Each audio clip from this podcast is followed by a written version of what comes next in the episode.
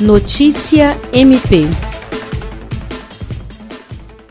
O Ministério Público do Estado do Acre, por intermédio da Promotoria Especializada de Defesa do Consumidor, instaurou procedimento preparatório para investigar a empresa CO dos Santos, representante da Claro SA, pela venda casada de produtos. Pela denúncia, a empresa estaria comercializando chips de telefonia móvel, condicionando a venda de um chip à aquisição de outro chip pelo consumidor, o que é considerado prática abusiva pelo Código de Defesa do Consumidor. A promotora de justiça Alessandra Garcia Marques relata que a denúncia chegou ao conhecimento do MPAC através de um consumidor que teria sido lesado e que, se comprovada, essa vinculação viola a liberdade do consumidor. Jean Oliveira, Agência de Notícias do Ministério Público do Estado do Acre.